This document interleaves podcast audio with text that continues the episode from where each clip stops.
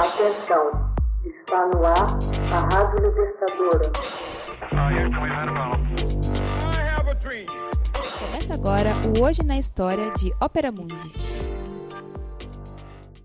11 de junho de 1144, no interior da Basílica de Saint-Denis, nasce a arquitetura gótica. No dia 11 de junho de 1144, a inauguração do coro da Basílica de Saint-Denis marca o nascimento da arte gótica.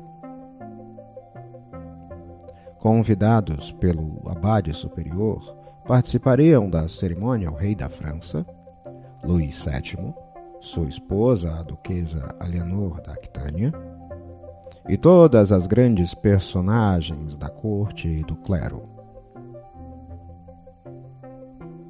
Arcebispos, maravilhados pelas luzes dos vitrais e pelo arrebatamento das estruturas, retornariam às suas dioceses com o desejo de reconstruir suas próprias catedrais dentro do particular estilo de Saint-Denis.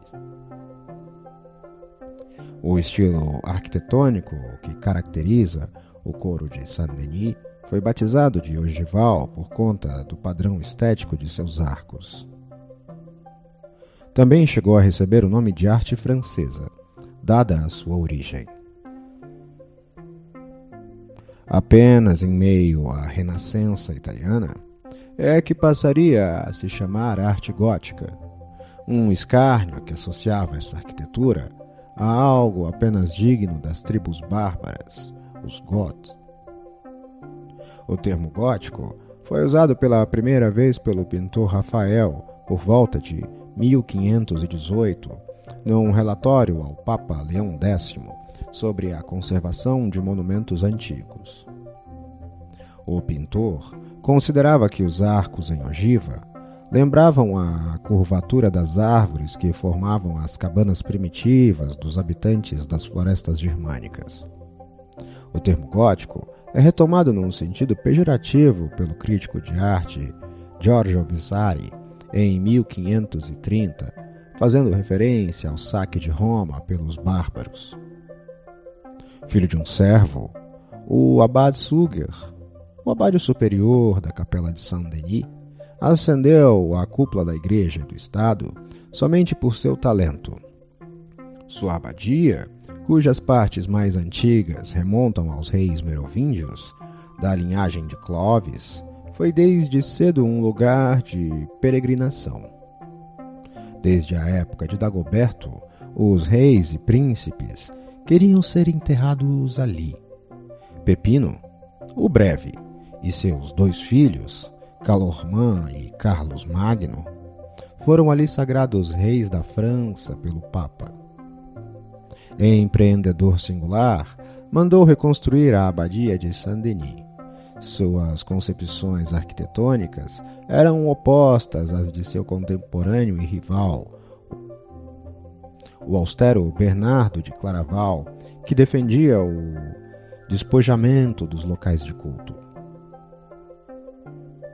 Num primeiro momento, o abade adota para a fachada e para a cripta o estilo romano da época. Ainda assim, introduz na fachada uma soberba rosácea, a primeira do gênero.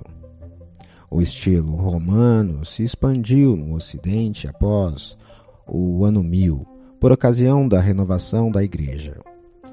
Caracterizava-se por abóbodas de berço, também conhecidas como abóbodas de canudo, abóbodas cilíndricas ou abóbodas de canhão capazes de sustentar sólidas paredes de pedra, eram construídas como um contínuo arco de volta perfeita, retomado posteriormente pela arquitetura do Renascimento. Todavia, por volta de 1130, por ocasião da construção da Catedral Saint-Étienne-en-Seine, um novo estilo arquitetônico surge discretamente, trazendo formas mais leves, esbeltas e iluminadas. O abade ficou então seduzido por esse novo estilo e decide nele se inspirar para o término de sua querida basílica. Com a consagração do coro de Saint-Denis, os contemporâneos tiveram consciência de assistir ao nascimento de um novo estilo arquitetônico, revolucionário por sua audácia e seu caráter resolutamente inovador.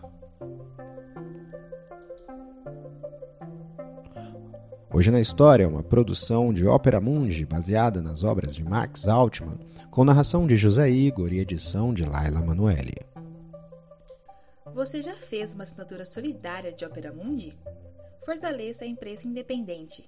Acesse www.operamundi.com.br/apoio. São muitas opções.